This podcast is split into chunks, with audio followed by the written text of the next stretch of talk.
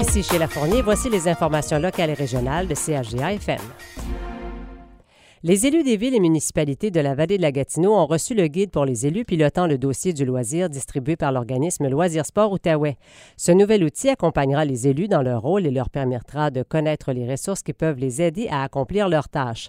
L'agente de développement loisirs et culture à la MRC Vallée de la Gatineau, Jennifer Nolan, explique. Dans le fond, ils doivent être en mesure d'offrir une meilleure qualité de vie à chaque citoyen. Donc, c'est d'être à l'écoute du citoyen, de comprendre les besoins de chaque organisme qui offre des services sur leur territoire, de connaître les fonds, les différentes euh, subventions, puis de comprendre comment justement remplir ces demandes de subventions-là.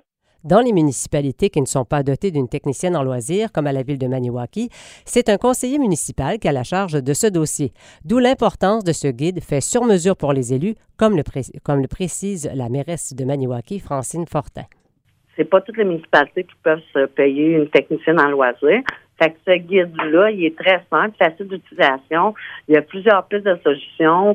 Euh, il y a plusieurs aides que les municipalités peuvent aller chercher à l'intérieur de ce guide-là pour se diriger dans leur processus de mettre euh, en croquis ou en, en valorisation leur parc ou leurs espaces dans leur municipalité ou faire des recherches de financement.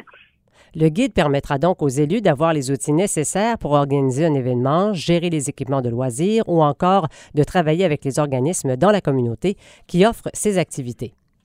11 commerçants se déplaceront aux Galeries Maniwaki le 5 novembre prochain afin de tenir un événement boutique éphémère. L'idée est de proposer une plateforme de vente d'une journée seulement et ainsi encourager les entrepreneurs locaux. C'est grâce à l'initiative d'une jeune entrepreneur de la région, Anaël Thibault, que cet événement a été mis sur pied. Sur place, le consommateur trouvera tout un assortiment d'objets allant de bougies à des études de téléphone en bois, en passant par des cotons ouatés et autres vêtements personnalisables. Anaël Thibault précise. Euh, ben, dans le fond, j'ai vu plusieurs compagnies québécoises euh, avec Instagram et Facebook de nos jours, on est capable euh, de voir beaucoup de choses passer. Puis c'était une façon pour euh, que les personnes puissent découvrir leur compagnie. Donc, je me suis dit aussi qu'à Maniwaki, c'est une petite région. Oui, il y a peu d'activités, mais quand il y en a, ça fonctionne généralement quand même assez bien. Puis le monde aime bien participer aussi. Si l'organisatrice ne bénéficie pas d'aide financière pour l'appuyer, elle dit toutefois avoir reçu un bon coup de main de la direction des Galeries Maniwaki qui mettra un vaste local à sa disposition. Quant à savoir si d'autres événements boutiques éphémères pourraient avoir lieu à Maniwaki, cette possibilité est envisagée et dépendra du succès qui entourera cette première édition. Le mode de paiement sera laissé au choix de chaque participant. Les clients sur place seront invités à participer au tirage d'un panier composé de produits en vente sur place.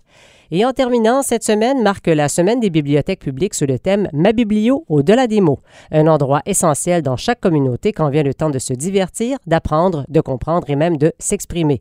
CHGAFM s'est entretenu avec Colette Archambault, coordonnatrice de la bibliothèque J.R. Lheureux, qui dessert les municipalités de Maniwaki, Déléage et Egan Sud. Elle nous explique ce qu'est une bibliothèque publique parle de bibliothèque municipale. Alors, toutes les bibliothèques dans la MRC Vallée de la Gatineau et, et, partout ailleurs euh, sont des bibliothèques publiques.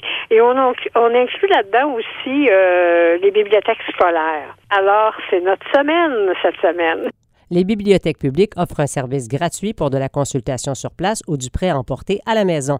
Mais avec les années, la bibliothèque est devenue bien plus que ça. On écoute à nouveau Colette Archambault. Au fil des années, euh, ils se sont annexés différents services. Euh, on a bien sûr gardé le prêt de livres, euh, mais on, a ajouté des rencontres d'auteurs, des ateliers de sur divers sujets. Alors ça prouve que les bibliothèques sont de plus en plus vivantes partout. Une bibliothèque, c'est un peu comme un deuxième chez soi. On y retrouve au moins des milliers d'histoires, d'informations et de divertissements. Cette semaine, plus particulièrement, prenez le temps d'aller faire un tour à votre bibliothèque. Un monde de découverte vous y attend. Voilà ce qui complète votre bulletin d'information locale et régionale de CAGA-FM. Bon appétit.